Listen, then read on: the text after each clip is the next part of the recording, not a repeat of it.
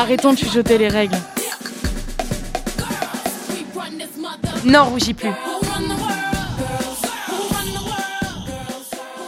Bonjour et bienvenue sur Radio Campus pour un projet spécial, l'émission N'en rougis plus, née euh, sous l'impulsion du Secours populaire de Clermont-Ferrand et plus précisément du groupe Copains du Monde.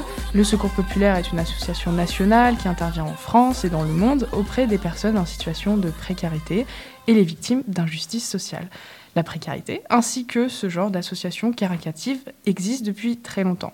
Or, on a tous remarqué que la crise sanitaire que nous subissons depuis début 2020 n'a fait qu'aggraver les choses et tout type de précarité. Nous sommes un groupe d'une cinquantaine de lycéens, euh, dont huit sont présents aujourd'hui, ainsi que euh, des bénévoles donc, du groupe Copains du Monde qui s'occupent de la jeunesse euh, chez le Secours populaire. Et nous avons décidé de nous mobiliser pour donner de la visibilité à une forme de précarité en particulier qui est la précarité menstruelle. Pour faire court, il s'agit du manque d'accès aux protections périodiques pour les personnes qui ont leurs règles, mais nous allons entrer dans le vif du sujet très rapidement. Euh, cette émission, c'est un moyen de diffuser un projet qui s'est déjà manifesté sous différents types d'ateliers, comme des collectes dans nos lycées, des actions de sensibilisation, des interventions. Et nous souhaitons aujourd'hui créer un espace de bienveillance et d'éducation autour de ce sujet. Nous allons donc aborder les règles, la précarité, mais aussi les clichés, les tabous, les protections périodiques, les maladies liées, la contraception, et enfin une petite rétrospective de l'impact des règles dans notre histoire. Je vous propose tout d'abord de nous pencher sur le sujet de la précarité menstruelle en France avec Théa. Bonjour Théa. Bonjour. Alors, petit rappel, est-ce que tu peux nous rappeler ce que sont les règles et comment est-ce qu'elles se manifestent? Alors, il faut savoir que les règles résultent de l'élimination de la muqueuse utérine appelée endomètre, lorsque l'ovule n'est pas fécondé. Cette muqueuse s'épaissit au début du cycle pour créer la dentelle utérine qui recueille un ovocyte s'il est fécondé afin de produire une cellule œuf qui se transformera en bébé. Mais s'il n'est pas fécondé, la dentelle se détache de l'utérus pour être évacuée avec l'ovocyte par le vagin, avec des contractions douloureuses de l'utérus, ce qui provoque des écoulements sanguins. Et combien de temps est-ce que ça dure? La durée de ce processus est d'environ 4 jours à un peu plus d'une semaine. Cela varie. Mais le cycle menstruel, qui commence le premier jour des règles et se termine la veille des suivantes, dure quant à lui environ 28 jours et varie selon les femmes de 23 à 40 jours. C'est pendant ce cycle qu'un ovocyte est produit lors de l'ovulation.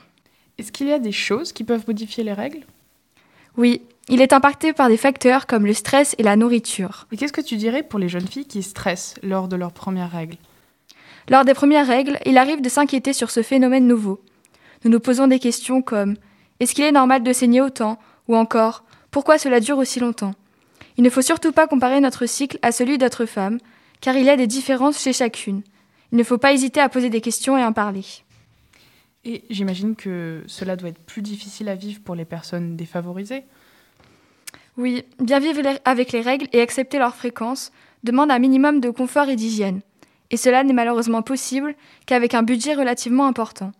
En effet, en France, les produits d'hygiène menstruelle ne sont encore pas considérés comme des produits de santé. Ainsi, le prix des règles est très conséquent. Il est compris dans une fourchette de 2500 à 5000 euros dans la vie d'une femme, selon plusieurs sources, pour entre 10 000 et 12 000 serviettes mais il y a aussi les antidouleurs et les culottes que nous rachetons à rajouter à ce prix. Depuis toujours et encore aujourd'hui, les protections sont surtaxées alors qu'elles sont vitales. De plus, en France, entre 1,5 et 2 millions de femmes et filles ne peuvent se procurer régulièrement des protections hygiéniques.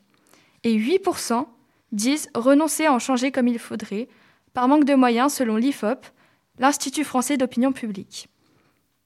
En effet, comme vous l'avez compris précédemment, de nombreuses femmes ne peuvent vivre avec leurs règles convenablement. C'est la précarité menstruelle. Elles n'ont pas accès par manque de moyens matériels à des protections hygiéniques en nombre suffisant pour avoir une hygiène décente. Aussi, 4,7 millions de Françaises vivant en dessous du seuil de pauvreté sont susceptibles de souffrir de précarité menstruelle et n'ont donc pas la possibilité de s'en procurer. De ce fait, 21% des filles évitent souvent d'aller à l'école ou de sortir pendant leurs règles, car elles n'ont pas de protection menstruelle et certaines vont même jusqu'à voler des tampons et serviettes pour subvenir à leurs besoins. Et ces problèmes, est-ce qu'ils ont été rapportés de quelconque façon aux autorités françaises pour euh, apporter des solutions? Oui, en 2015, ces problèmes majeurs ont enfin été énoncés lors de débats pour ouvrir les yeux de la population sur cette dure réalité que traversent dans la vie de tous les jours de nombreuses Françaises. Mais les autorités peinent à agir, et malgré quelques solutions mises en place par des associations pour lutter contre cette précarité, ce n'est pas suffisant pour résoudre totalement le problème. Dans ce but, ce n'est qu'en 2018 qu'une décision efficace a été prise. La taxe appliquée aux protections hygiéniques a été diminuée de 20% à 5,5%. Et aujourd'hui, alors que le problème s'aggrave, est-ce qu'il y a plus de dispositifs qui se mettent en place? Oui, mais euh, bien plus tard, pour cette année 2021, en septembre, la ministre de l'Enseignement supérieur, Frédéric Vidal, annonce la gratuité des protections en déclarant En 2021, il est inacceptable qu'on doive choisir entre se nourrir et pouvoir se protéger. C'est pourquoi 1500 distributeurs vont être installés à la rentrée 2021, mais seulement dans les universités. Les collèges, écoles, lycées et les femmes adultes ne sont donc pas concernés. Il y a bien quelques actions, mais trop peu pour réussir à généraliser cette mesure. Au final, il y a une avancée pour les étudiantes, mais le débat demeure figé pour les autres femmes, victimes de précarité menstruelle, les chômeuses, les travailleuses pauvres et réfugiées. Ce sont les tabous qui rendent difficile la libération de la parole et ainsi les progrès de ce combat. Merci Théa. Et comme tu l'as dit, il y a beaucoup de tabous, de clichés qui empêchent d'avancer le débat. Sur ce point, euh, Éléonore, Constance, vous êtes là pour nous éclairer. Oui, bonjour Juliette. Alors avant de commencer, j'aimerais dédicacer notre intervention à notre amie Anne-Esther, qui n'a malheureusement pas pu nous rejoindre aujourd'hui, mais qui a énormément aidé euh, ben, à travailler sur ce projet. Donc euh, voilà, Anne-Esther, on pense vraiment à toi. Alors Constance, j'ai quelque chose à t'avouer. J'ai mes ours. J'ai mes ragnagnas. J'ai les Anglais qui débarquent. J'ai l'armée rouge dans ma culotte. J'ai hissé le drapeau japonais. Tout autant de manières très poétiques de dire que l'on a nos règles, ou plutôt de ne pas le dire. Car oui, tous ces petits codes sont en réalité révélateurs de la honte et du tabou que constitue encore le seul fait de parler des menstruations. Mais pourtant, toutes les femmes dans le monde ont, le, ont droit à leur lot de clichés absurdes autour des règles. Alors, est-ce que les femmes, du coup, vivent leurs règles de la même manière dans tous les pays? Alors justement, non. Avoir ces règles pour une femme n'est pas pareil selon où elle vit. D'ailleurs, on a eu une petite frayeur en découvrant ça. Ah oui, il faut dire que c'est parfois terrifiant. Par exemple, saviez-vous qu'en Iran, près d'une femme sur deux est persuadée qu'avoir ces règles est une maladie? D'ailleurs, en Afghanistan, ils vont encore plus loin, puisque se doucher pendant ces règles rendrait stérile. Tu le savais? Eh bien, on peut dire qu'on sera moins sereine en prenant nos douches maintenant. En parlant de suppression de liberté, en Inde, les femmes doivent se tenir hors des cuisines durant leur menstruation car elles pourraient contaminer la nourriture. Bah oui. De plus, un nouveau concept a vu le jour récemment, celui qu'on appelle entre nous le portique à règles. Est-ce que vous connaissez le principe du portique à règles? Absolument pas. Eh bien tout simplement, c'est un portique comme dans les aéroports, mais la technologie est disons plus douteuse puisqu'elle permet de détecter les femmes qui ont leurs règles afin de les empêcher d'entrer dans des lieux de culte pour se recueillir. Donc euh, quand on a vu ça, on s'est dit finalement pourquoi on n'y a pas pensé avant? Et enfin, pour finir, le plus fou ou peut-être le plus triste, enfin ça dépend du point de vue, au Népal, les femmes doivent s'exiler dans la nature durant toute la durée de leur cycle. Pour rappel, ça peut durer jusqu'à une semaine, parfois plus, sans bénéficier d'aucun contact avec la civilisation, parce qu'on ne sait jamais. Par exemple, euh, elles doivent rester dans la nature sans nourriture, euh, sans eau, et euh, se débrouiller pour survivre durant tout leur cycle. On appelle cela le Shaupadi. Le Shaupadi, et une loi interdisant cette pratique a été mise en place en 2017, heureusement, suite au décès de deux jeunes filles, ça c'est plus triste, de 14 et 19 ans, qui en fait se sont fait mordre par un serpent et que personne n'a voulu soigner compte tenu de leur situation. Malheureusement, il n'est pas toujours facile de contrôler les villages les plus isolés du pays où cette pratique est donc toujours d'actualité. Mais il ne faut pas croire que les clichés n'existent que dans cette partie du globe, loin de là. Partons en Amérique du Sud où il existe la très logique croyance que les tampons et serviettes usagées propageraient le cancer. De ce fait, il est implicitement interdit aux filles de les jeter dans quelconque poubelle publique que ce soit. Allons aussi en Sierra Leone où il a été admis par tout le monde que les filles indisposées devaient aller s'asseoir au fond de la classe. Pourquoi? Pour éviter de déranger leurs pauvres petits camarades avec des odeurs nauséabondes ou encore éviter de les effrayer à la vue d'une tache de sang sur le pantalon. Mais ne nous arrêtons pas en si bon chemin car même dans des pays que l'on pense développés, le concours du pire cliché s'y déroule tout aussi bien. Les femmes ne peuvent prétendre à certaines professions, telles que, par exemple au Japon, chef sushi, car le fait d'avoir ces règles altérerait les papilles gustatives. Ragoûtant. En bref, tout un tas d'idées reçues très agréables à vivre au quotidien. En effet, mais finalement, d'où est-ce qu'ils viennent tous ces clichés? Alors, ils sont très certainement la conséquence d'une méconnaissance et d'une désinformation autour des règles. Les enfants, garçons et filles compris, ne sont ni éduqués sur les menstruations, ni sur la sexualité, et cela nourrit l'ignorance autour de ces sujets. D'après une étude de l'UNICEF, on estime que dans le monde, 48% des filles pensent que les règles sont une maladie ou une honte. Et oui, mais le pire dans tout ça, c'est que les femmes elles-mêmes perpétuent ces rituels douteux. Quand on voit que dans certains pays comme en Inde, des jeunes filles de 12 ans parfois sont toujours mariées de force par leurs parents et donc par le biais de leur mère, sous prétexte de traditions ou de croyances religieuses qui sont soi-disant passant totalement arbitraires, on voit qu'il est difficile de changer les mentalités de toute une population en un si court laps de temps. Et il est bien là le drame. Les filles sont convaincues de ce discours, de ces préjugés, ce qui ne fait que perpétrer le problème.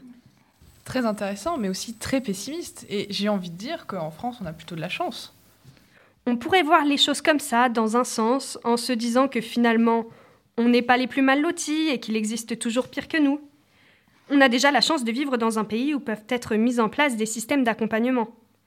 Mais ce n'est pas pour autant que, sous prétexte qu'on n'est pas les pires, on devrait se taire et accepter bêtement notre situation. Il ne faut certainement pas croire que toutes ces superstitions n'existent que dans les pays dits sous-développés. Et oui, en France aussi, nous avions tout un tas de superstitions pas plus extravagantes que celles vues précédemment. Par exemple, le sang des règles fut longtemps considéré comme impur, voire comme un poison mortel lors du Moyen Âge, carrément. Les chevaliers allaient même jusqu'à tremper leur épée dans cet élixir, si je puis dire, afin de les rendre létales au combat. Mais certaines théories sont encore perpétuées aujourd'hui. Par exemple, vous avez peut-être entendu celle selon laquelle les règles feraient tourner les vins, les viandes et autres aliments. Et on n'a même pas besoin d'aller dans les extrémités de ces superstitions. Dans les conversations quotidiennes, les plus banales, quelle femme n'a jamais entendu dire Bah alors, elle est fâchée? Oh, elle doit avoir ses règles. Ou encore le très agréable Arrête de faire ta chochotte, c'est que des règles, hein. Moi aussi, je me suis déjà coupée et j'ai saigné. Pourtant, j'en fais pas tout un drame. Sachant que ces réflexions viennent, je précise, le plus souvent d'individus qui ne possèdent pas d'utérus. En fait, les femmes sont régulièrement ramenées à leurs ovaires, mais ont interdiction, elles, d'en faire tout un plat. Le problème vient aussi du fait qu'on chuchote les règles, comme on l'a dit précédemment. Qui ose réellement demander une serviette à voix haute dans un lieu public comme on demande un paquet de mouchoirs? Eh bien en fait, en France, 44% des femmes auraient honte de leurs règles. Et parfois, quand on voit nos propres comportements, on peut dire que ça se comprend. Et au bout du compte, la seule chose qu'on partage toutes, c'est cette honte et culpabilité que les autres nous inculquent. On ne va pas hiérarchiser la douleur puisque dans tous les cas, le fait est qu'elle est bien là et présente pour toutes les femmes. Ce n'est pas quantifiable mais bien universel. Et concrètement, comment est-ce que tous ces clichés peuvent impacter euh, nos vies, surtout la vie des femmes? Les impacts sont très palpables et concrets dans notre vie de tous les jours. La précarité menstruelle n'est que la résultante de tous ces préjugés. On a, en tant que société, admis que tous ces tabous sont vrais, et de ce fait, on a décidé que, telle la poussière qu'on cache sous le tapis, il faut cacher et taire le sujet des règles. Au bout du compte, on délaisse les femmes, on les abandonne dans cette jungle sans aucune aide, et la précarité menstruelle n'est que la partie émergée de l'iceberg. Or, c'est ça qui explique des faits révoltants tels que le non-remboursement des protections hygiéniques dans tous les pays du monde, sauf l'Écosse. Ce qui est un réel problème de santé publique. Et oui, 8% des femmes en France ne changent pas assez régulièrement de protection hygiénique. Parfois, ça peut être dû à un manque d'information, tout simplement, et parfois à un manque de moyens. Mais parfois, ailleurs, comme au Kenya par exemple, en fait, les femmes n'ont même pas le temps de se demander quelle est la meilleure gamme de protection hygiénique d'un point de vue économique ou écologique, puisqu'elles galèrent déjà à fabriquer leurs propres serviettes. En effet, elles peuvent se retrouver à découper des couches, parfois des vieux vêtements, même parfois trouver de la boue séchée. Pour éviter les fuites, je vous passe les détails. Tout cela nous porte atteinte. Dans un premier temps, psychologiquement, par toutes les idées que l'on nous met dans la tête et qui nous font croire que nous sommes sales et honteuses. Mais tout ceci a aussi une portée physique bien concrète qui montre que le combat est bien double et que nous sommes loin, bien loin de l'avoir achevé. Merci pour ce point très éclairant et je vous propose à présent d'écouter une reprise de Kid par Barbara Pravi. Tu seras gentille, ma fille, je ne veux voir aucun air contrarié. Sur ton joli minois, tu devrais remercier toutes celles qui ont lutté pour que toi, tu puisses faire tes choix et te surpasser. Tu seras docile, ma fille. Je ne veux voir aucune once de fatigue, ni de cernes, ni de gestes qui veulent dire, et Dieu sait qu'il faut être une mère et pouvoir tenir, travailler, entretenir le foyer. Tu seras jolie, ma fille. Ta silhouette, sa minceur, l'esthétique, les figures imposées, les dictates, le verdict. Il faut être belle regards seront lubriques. Tu seras habile, ma fille, pour tirer ton épingle du jeu. D'Athéna ou Vénus, soit les devoirs bien plus. Tu voudrais t'en sortir sans souffrir d'être une femme aujourd'hui, mais ça n'y compte pas. Au fond, tu n'as pas le choix.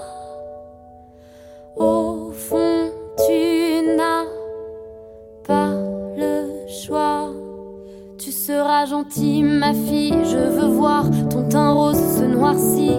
De rimel quand il part et qu'il n'ose pas te dire que l'amour a fané pour de bon et qu'il t'embobine sans avouer ses raisons. Tu seras docile, ma fille. Tu iras presque jusqu'à jouer pour une place, pour un rôle, un jeu déjà truqué. Si tu encours le risque, tu pourras toujours balancer, accabler ton clavier. Tu seras jolie, ma fille. Photoshop réseau en abondance, parce que tout doit briller dans ton monde parfait.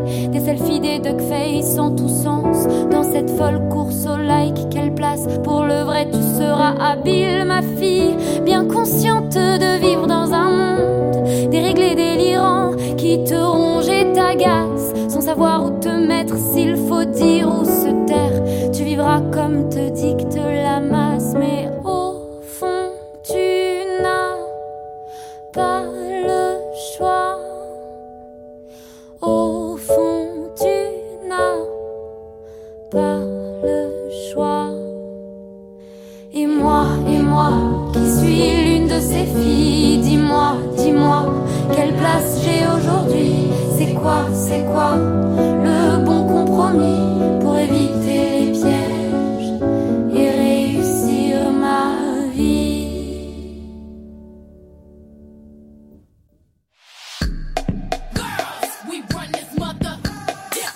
bien sur Radio Campus pour l'émission spéciale N'en rougis plus. Différents clichés se sont donc construits depuis longtemps autour du phénomène des règles. Il n'en reste que c'est quelque chose qui revient tous les mois dans nos culottes et il faut bien y faire face. Et pour cela, nous avons besoin d'acheter différents produits périodiques. Fleur, tu es là aujourd'hui pour nous en parler et pour démontrer en quoi il est intéressant d'aborder la précarité menstruelle euh, du point de vue donc des protections qu'on peut euh, utiliser et de leur impact écologique, économique et sanitaire. Bonjour euh, Fleur. Bonjour Juliette. Alors pour commencer, quel genre de protection périodique existe-t-il à ce jour? Il y en a deux grands types. Donc les plus connus et utilisés sont les protections jetables, tampons et serviettes hygiéniques, ayant une durée de vie de 4 à 8 heures. Il n'apparaît nulle part un chiffre pour édifier le réel nombre de femmes en utilisant. Cependant, ce que l'on sait, c'est qu'elles restent toujours très majoritaires. Personnellement, quand j'ai eu mes premières règles, c'est la seule sorte de protection qu'on m'ait proposée. À l'opposé, on trouve les protections réutilisables. Il existe une liste plutôt exhaustive de ces dernières. On peut citer les culottes menstruelles, les serviettes réutilisables, la cup, l'éponge ou encore le flux instinctif libre. Oui, il y en a beaucoup. Vous avez sûrement dû en entendre parler ces dernières années, car premièrement, elles présentent de nombreux avantages, et qu'une sensibilisation, grâce aux réseaux sociaux, est de plus en plus visible. Est-ce que le choix de nos protections a un impact? Alors, nos règles et surtout nos protections hygiéniques ont de nombreux impacts. Pour débuter, on peut s'attaquer aux conséquences socio-économiques qui sont assez importantes. Cependant, elles peuvent être soit réduites, soit amplifiées selon notre choix de produit. Donc, pour illustrer cela, prenons une femme qui, au long de sa vie, aura ses règles de ses 12 à 50 ans, donc 38 ans, qui tous les mois est réglée 5 jours et utilise 20 serviettes par cycle. Si elle achète un même paquet de 12 serviettes à 4 euros, elle déboursera 3040 euros seulement pour des serviettes. C'est un coût complètement théorique, donc rappelons que des femmes ont des flux plus abondants ou fréquents, que le coût des antidouleurs n'est pas inclus, que le prix des protections varie selon la consommatrice, plein de facteurs supplémentaires pouvant rapidement faire gonfler ce chiffre de quelques milliers d'euros. La durée de vie des protections réutilisables est-elle de 5 à 10 ans Et malgré leur coût qui est un peu plus élevé, donc de 15 à 40 euros, au long terme, les dépenses sont moindres. Je vous laisserai la liberté de faire le calcul pour celui-là. Et surtout, soulignons euh, qu'aucun déchet n'est produit avant la fin de cette période, production non comprise. Ce coût, non négligeable, amène certaines femmes à choisir entre l'alimentation et l'hygiène, créant des enjeux sociaux qui ont été d'autant plus soulevés avec la crise sanitaire actuelle. Alors, je ne sais pas pour vous, mais personnellement, je trouve ça révoltant de devoir choisir, alors même que les règles ne sont pas un choix.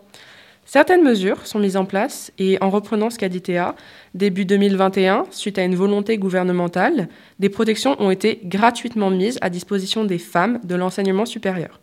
Ce qui nous prouve que des actions sont bien possibles et que nos efforts ne sont pas vains. Et j'imagine au final que tous ces déchets euh, qui viennent de nos protections utilisées ont des conséquences. Eh bien oui, le sujet des déchets est lui aussi crucial. Surtout à l'heure actuelle où la problématique environnementale est au cœur de tous les débats et c'est bien légitime.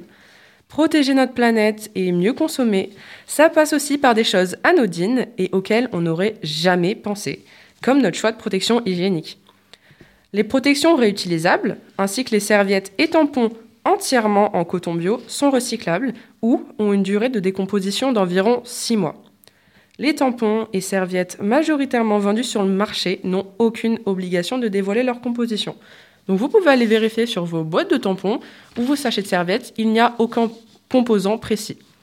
Alors ne pas dévoiler les ingrédients lorsqu'on peut le faire, honnêtement, je ne trouve pas ça très rassurant vis-à-vis d'un produit qu'on utilise aussi fréquemment. Donc, euh, une enquête de 60 millions de consommateurs ainsi qu'un rapport détaillé de l'ANSES, donc Agence nationale de la sécurité de l'environnement et du travail, s'accorde à dire que le plastique, donc sous forme de polyéthylène et polypropylène, ainsi que le coton sont les principaux composants de nos protections jetables. Mais aussi de possibles perturbateurs endocriniens ainsi que des dioxines ont été trouvés, causant une assez grande interrogation sur les compositions. Tous ces ingrédients rassemblés créent un temps de décomposition de 500 à 600 ans pour un tampon ou une serviette et ils ne sont pas recyclables. Donc pour vous faire une petite échelle de grandeur, il y a 600 ans, on n'avait pas encore découvert l'Amérique. Le coût environnemental est catastrophique. Dans le monde, c'est 45 milliards de protections jetées chaque année et à cela, vous pouvez rajouter les impacts de la fabrication. Et donc tous ces produits chimiques, j'imagine que ça pose problème. Oui, euh, en faisant mes recherches, j'ai pris peur. Tous ces termes qu'on entend assez souvent comme perturbateurs endocriniens, phtalates ou encore dioxines, lorsqu'ils prennent un sens, ils deviennent effrayants. Alors, selon l'OMS, les perturbateurs endocriniens peuvent être déclencheurs de plusieurs problèmes de santé. En effet, les perturbations hormonales qu'ils créent provoquent des malformations, des problèmes mentaux ou encore des cancers. Les dioxines sont pour leur part très toxiques et peuvent provoquer des problèmes au niveau de la procréation, du développement, interférer avec le système hormonal ou encore causer des cancers. Nous y revoilà. Plein de syndromes provoqués par des protections à l'allure blanche et soyeuse. Il est bon de rappeler que les tampons et serviettes ont un accès direct à notre muqueuse vaginale, et donc tous ces produits sont en contact direct avec notre corps. Pour des syndromes plus courants, on peut citer des démangeaisons, irritations ou brûlures qui me sont personnellement arrivées et bien sûrement aux femmes autour de moi. De mon point de vue, j'ai trouvé ça choquant que le gouvernement ne se soucie même pas des composants, mais surtout des problématiques de santé publique qu'ils entraînent. Est-ce que vous vous rendez compte que ça touche quand même la moitié de la population? Et en rebondissant sur les tabous, ces derniers nous empêchent de relever et de discuter sérieusement de ce problème, car c'est soit gênant, soit déplacé. Fin de la parenthèse. Si l'on ne change pas de protection régulièrement, on risque le choc toxique, qui peut causer une amputation ou même la mort. Je vous laisse donc imaginer les superbes conséquences sur une femme ne pouvant pas se permettre d'acheter à cette protection jetable. À mon sens, la femme du XXIe siècle devrait avoir le droit de choisir ses protections en pleine connaissance de cause, que ce soit leur coût économique, environnementale ou sanitaire. Il existe un très grand nombre de protections, et bien sûr, il est toujours libre à vous de choisir la plus adaptée. Après, ce qui me semble le plus important désormais, c'est de libérer la parole pour montrer que cette galère vis-à-vis du choix des protections, on la vit toutes, et ce pendant environ 40 ans de notre vie. Il est temps que des mesures gouvernementales soient prises, que ce soit des aides, des réglementations sur les compos, ou même simplement juste démystifier les règles à travers des interventions obligatoires dans les écoles. Bref, on peut faire bouger les choses. C'est vrai, mais ça va prendre du temps. Et je vais rebondir donc sur euh, ton point sur les différentes maladies que les produits chimiques de nos produits euh, périodiques peuvent entraîner, puisque Cécilia, bonjour Cécilia. Bonjour Juliette. Tu es là donc pour nous parler de ces problèmes de santé plus en détail. Euh, tu as choisi donc deux types de maladies un peu discutées qui, sont, qui peuvent être entraînées par nos produits et qui sont en lien avec notre système interne et notre fonctionnement biologique. Oui, exactement, euh, Juliette. Les règles sont un sujet tabou et l'ensemble des maladies qui leur sont liées restent encore trop méconnues pour la plupart et donc pas assez traitées. Parmi celles-ci, nous allons nous concentrer sur l'endométriose et le syndrome du choc toxique, comme l'a rappelé précédemment Fleur. Mais du coup, qu'est-ce que le syndrome du choc toxique? Eh bien, vous avez sûrement déjà entendu parler du syndrome du choc toxique, généralement associé au port du tampon. Donc cette maladie infectieuse est causée par des toxines produites par une bactérie normalement présente sur le corps humain. Et elle se développe chez les jeunes filles et femmes de moins de 30 ans pendant les règles. En effet, c'est le fait de garder trop longtemps ces protections hygiéniques internes, tampons, cups, etc. C'est une maladie extrêmement rare et grave. Pour parler de quelques chiffres, c'est 100 cas par an. Et comment est-ce que la toxique bactérienne contamine-t-elle l'organisme? Alors en fait, cette toxine bactérienne, elle va venir pénétrer dans la circulation sanguine à la suite d'une infection par un agent pathogène. Donc en fait, c'est d'ailleurs l'espèce la plus pathogène, donc c'est-à-dire euh, qui est susceptible de causer une maladie, du genre euh, communément appelé le staphylocoque doré, qui est responsable entre autres d'intoxication alimentaire, qui est associé à cette fameuse toxine. Et donc le euh, syndrome du choc toxique est-il uniquement lié à l'utilisation de tampons? Eh bien non, justement. Donc en effet, les tampons ne transportent pas la bactérie causant le SCT, mais leur utilisation crée une augmentation du risque du syndrome. Le risque augmente aussi si on utilise des tampons ayant un niveau d'absorption plus élevé. Dans ce cas, il est conseillé de choisir le tampon ayant le plus faible niveau d'absorption en fonction de notre flux. Il est aussi conseillé de changer son tampon le plus de fois possible et ne pas le garder trop longtemps. Mais donc du coup, le syndrome peut aussi et peut également donc du coup se présenter pendant les règles quand on n'utilise pas forcément de tampon, car en effet, c'est plus de la moitié des cas de SCT qui sont liés aux règles. Le syndrome du SCT peut frapper n'importe quel sujet porteur d'une souche de staphylocoque doré qui peuvent produire la fameuse toxine. Et quels sont les symptômes et les premiers signes du SCT Alors en fait, au premier abord, les symptômes du SCT sont très proches de ceux de la grippe. Donc on ne va pas forcément s'en inquiéter, comme les vomissements, la diarrhée, des étourdissements et même de la fièvre. Mais on n'est pas à l'abri de la manifestation de d'autres signes, comme une forte déshydratation ou la défaillance simultanée d'au moins un ou deux systèmes d'organes. Le syndrome peut alors rapidement évoluer, passant de la syncope au choc jusqu'au décès, et tout cela en 48 heures seulement. comment faire pour le combattre, ce syndrome? Voire, euh, l'éliminer Et eh bien en fait, il y a différents traitements qui sont proposés pour contrer le choc et minimiser ainsi les dégâts. Donc en fait, il y a tout d'abord l'arrêt de la production de la toxine en se débarrassant de la plaie, par exemple. Mais il y a aussi l'administration intraveineuse de fluide pour contrôler les diverses manifestations du choc. Dans ce cas-là, on va juste administrer des médicaments, donc en général ce sont des antibiotiques, pour tuer la bactérie. Et à présent, euh, nous allons parler d'une deuxième maladie qui concerne beaucoup de personnes et dont tu as fait quelques recherches. Il s'agit de l'endométriose. En quelques mots, qu'est-ce que c'est et pourquoi est-ce que c'est si douloureux? Alors en fait, l'endométriose, euh, c'est une maladie chronique, bénigne, inflammatoire, qui est due au fait que la muqueuse, donc qui tapit l'intérieur de l'utérus, l'endomètre, se retrouve à un endroit où il n'a pas du tout lieu d'être.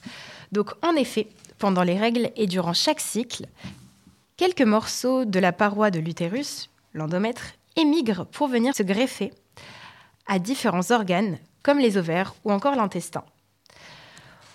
On peut prendre l'exemple d'une jeune américaine euh, qui, avait, euh, qui s'était plainte de douleurs euh, à la tête, donc qui, était, qui s'était rendue chez son médecin. Et à la suite de différents scanners, on s'est aperçu qu'elle avait des bouts d'endomètre greffés au cerveau. Et donc, du coup, les médecins avaient constaté de base une tumeur.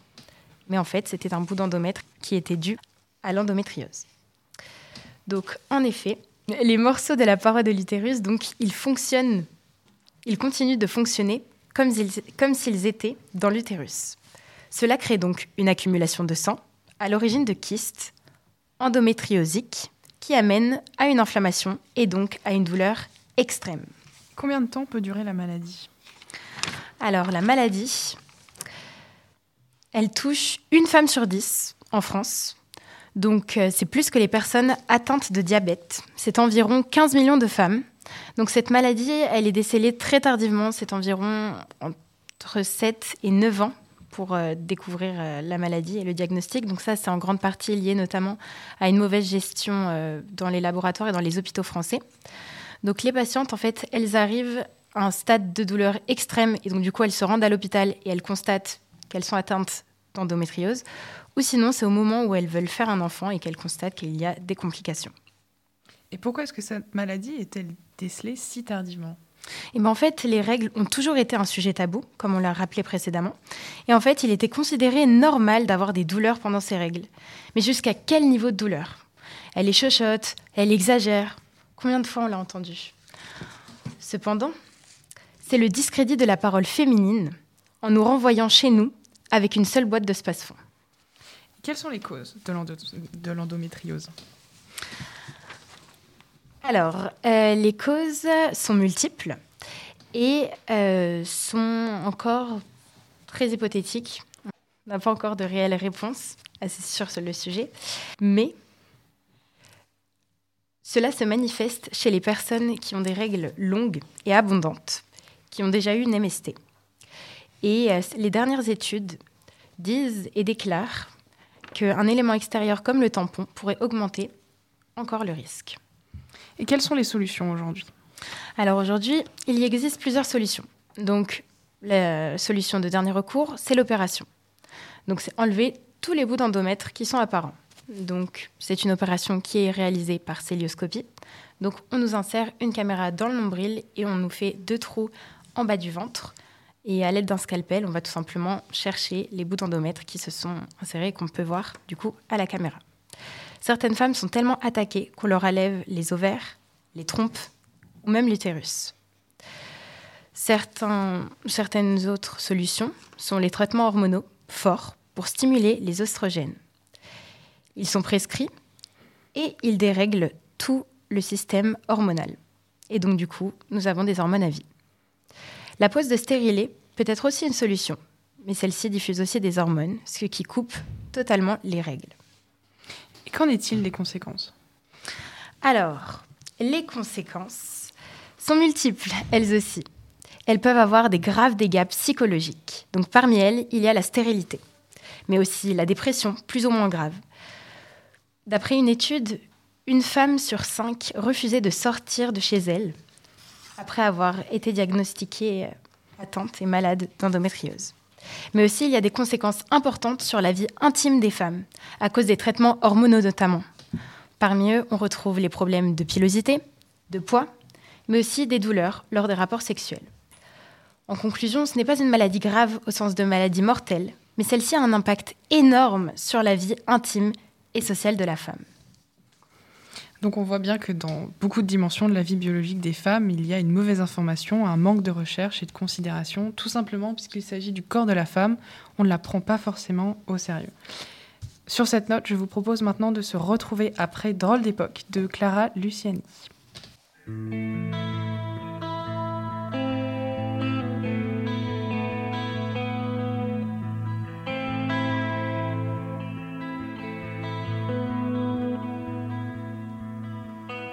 Qu'est-ce qu'on va faire de toi?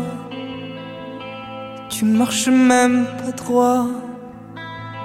T'as l'allure de ton père, les cheveux en arrière. T'as pas l'air, t'as pas l'air, t'as pas l'air d'une femme. D'une femme. Où sont passés tes seins? Ta cambrure de félin. Tantôt mère nourricière, tantôt putain vulgaire. Conduis-toi, conduis-toi, conduis-toi comme une femme. Comme une femme. Comme une femme. Moi, j'ai pas l'étoffe, pas les épaules, pas les épaules.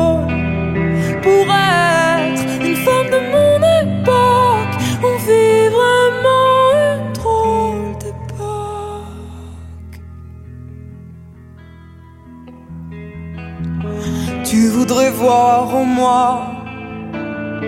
ta mère et ta sauveuse. Que je porte ma croix en restant amoureuse. Mais je sais pas, je sais pas, je sais pas être cette femme. Cette femme. Être cette femme. Moi, j'ai pas l'étoffe, pas les épaules, une femme de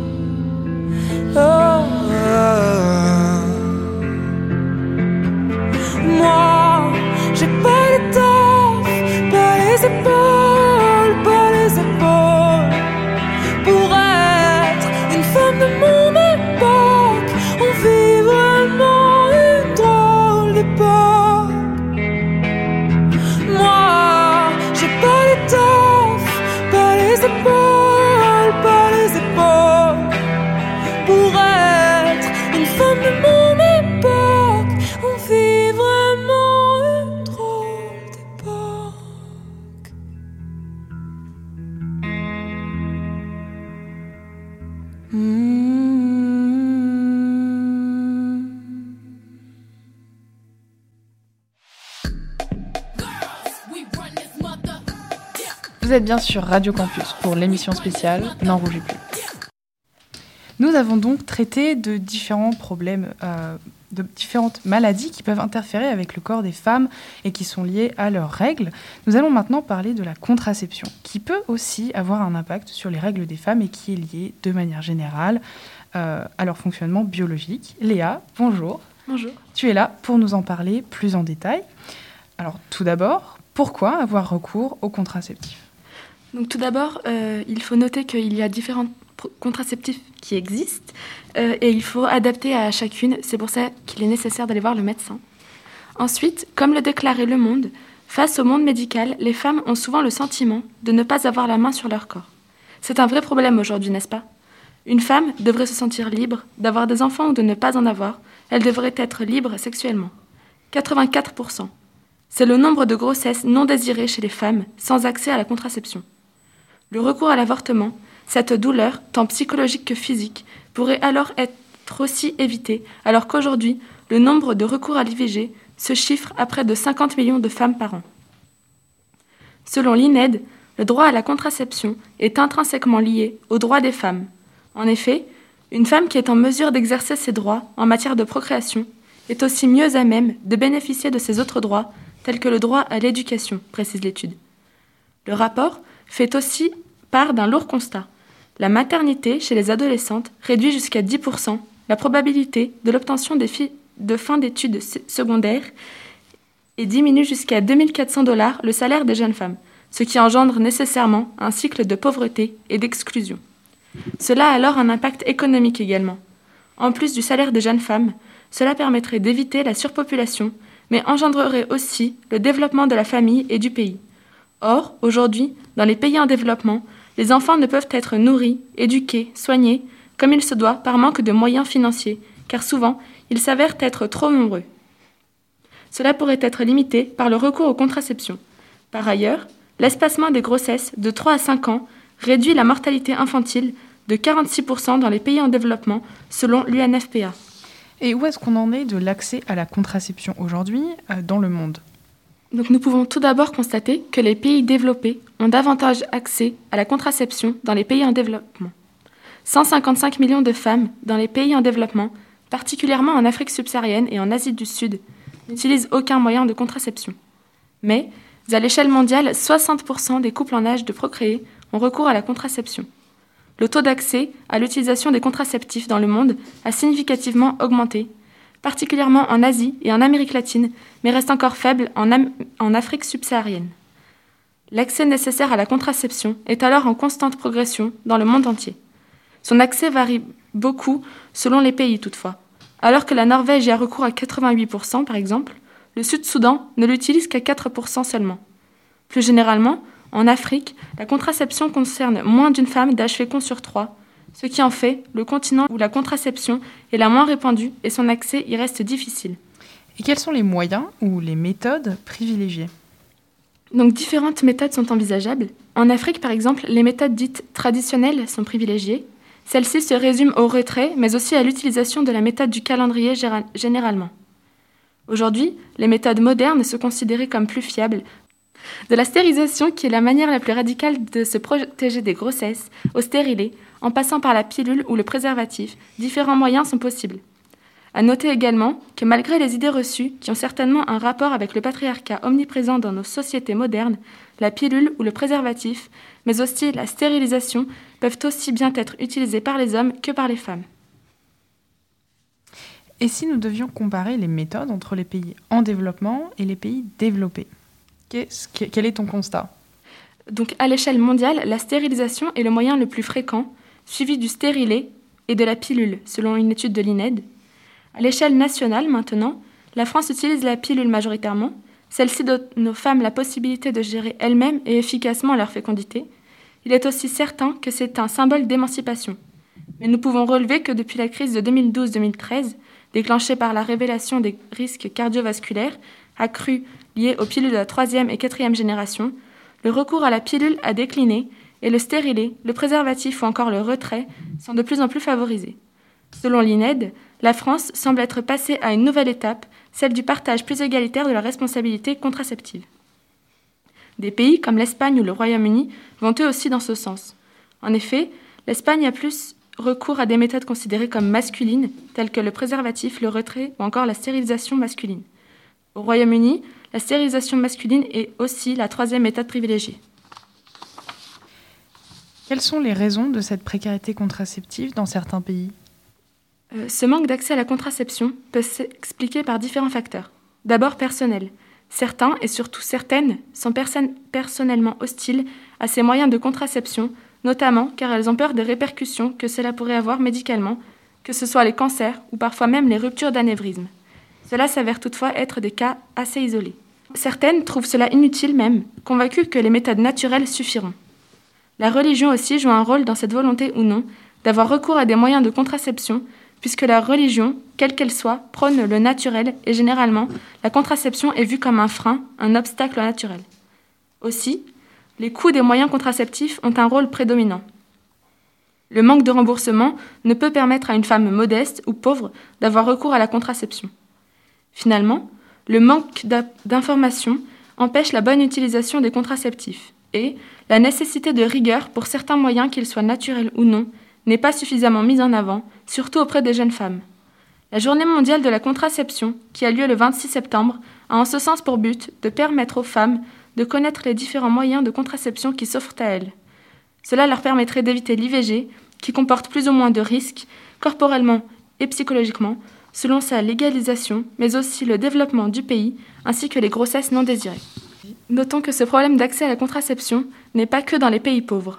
L'INED rappelle à ce titre qu'en France, qui est un pays développé, une grossesse sur trois n'est pas désirée. Et en 2000, on estimait que 40% des femmes en France auraient recours à une IVG au cours de leur vie, justement par manque de moyens pour se protéger.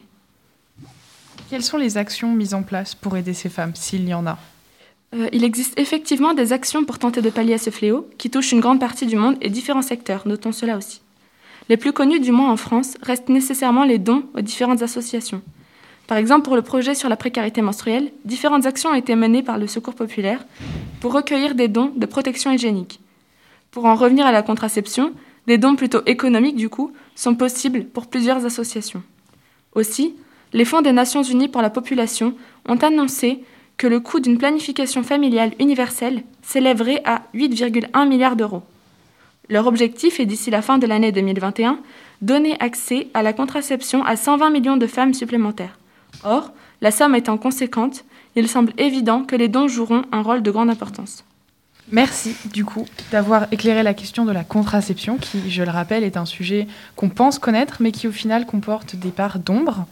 Sarah, maintenant, nous allons parler de l'histoire des règles puisque c'est le sujet qui est au, cœur vraiment de, cette émission. Les règles que l'on a mal considérées et nous t'écoutons pour parler des, euh, des moments majeurs de l'histoire des règles oui, effectivement, au, cours de l'histoire et aujourd'hui encore, de nombreuses croyances perdurent. Maladie, impureté, sorcellerie, et oui, dans certains pays encore, on isole les femmes qui ont leurs règles. Alors, pour commencer, comment étaient vues les règles pendant le Moyen Âge? Pendant le Moyen Âge, les règles étaient vues comme un moyen euh, d'évacuer les impuretés chez les femmes. Euh, C'était vu également comme quelque chose d'impur, de nocif et de dangereux. Par exemple, quand les femmes touchaient, par exemple, un légume, euh, le légume était immédiatement détruit pour éviter des proliférations. On attribue aussi également des pouvoirs maléfiques aux, femmes qui avaient leurs règles. Et comment se protéger les femmes du coup au Moyen Âge? Euh, Au Moyen Âge, il n'y avait pas beaucoup de moyens de contraception. Alors ce qu'il faut savoir, c'est que les Égyptiennes à l'époque de Cléopâtre avaient créé un, espèce de tampon. Donc c'était un bâton avec du lin entouré autour qui faisait 5 euh, cm par 15 cm. Donc ce qui était énorme, donc pas très confortable je pense. Et euh, la religion au Moyen Âge était très présente. Donc pour la religion chrétienne, du moins, euh, s'insérer quelque chose dans le vagin alors qu'on était vierge, ça pouvait enlever la virginité des femmes. Donc les tampons, au XXe siècle, étaient euh, réservés qu'aux femmes mariées. Et qu'en est-il aujourd'hui? Alors aujourd'hui, c'est encore un sujet très tabou.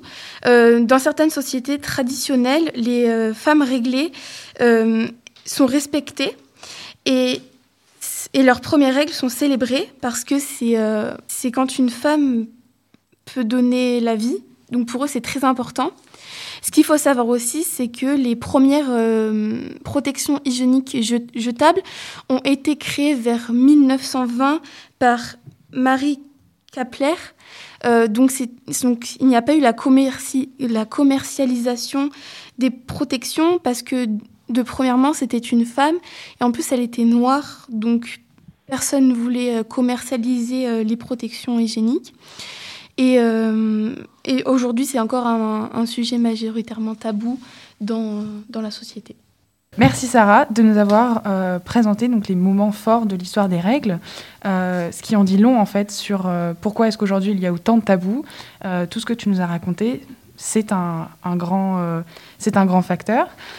Cette émission va se terminer. Nous avons pu revenir en détail sur le fonctionnement des règles et l'origine de la précarité menstruelle, ainsi que euh, plusieurs sujets qui sont étroitement liés avec nos règles. Les protections, la contraception, les maladies, l'héritage historique euh, que l'on porte en tant que femme sur ce que sont les règles, ce que l'on est censé être et donc inévitablement beaucoup de clichés et de tabous.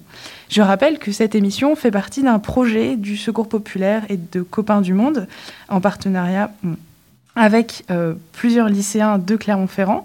Donc nous avons mis en place beaucoup d'actions et nous souhaitons en faire beaucoup plus après cette émission. Nous espérons aussi que cette émission vous aura interpellé, vous aura intéressé, que vous aurez appris des choses. Si c'est le cas, vous pouvez toujours euh, nous aider en participant donc aux prochaines collectes, par exemple le 14 et le 15 mai.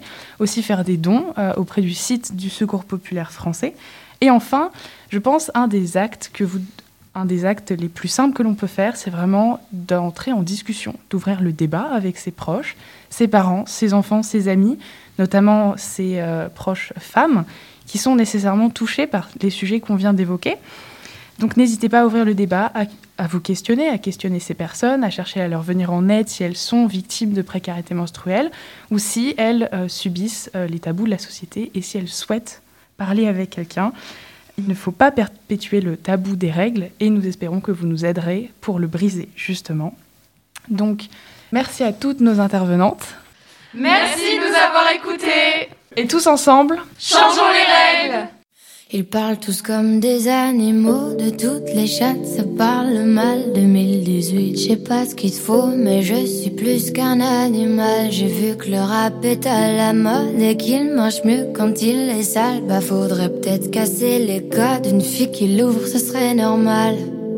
Balance ton quoi? Si tu parles mal des filles, je sais qu'au fond t'as compris. Balance ton quoi, un jour peut-être ça changera. Balance ton quoi. Donc laisse-moi te chanter. Allez te faire. Moi je passerai pas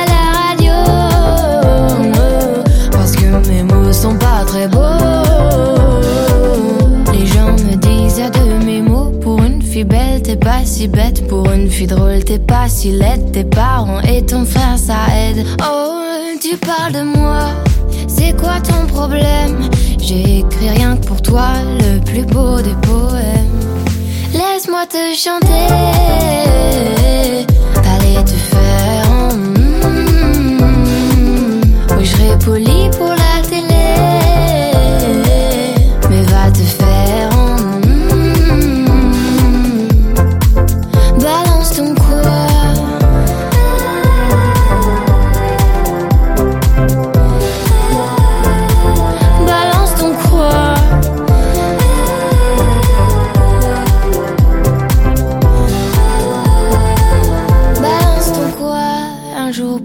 ça changera.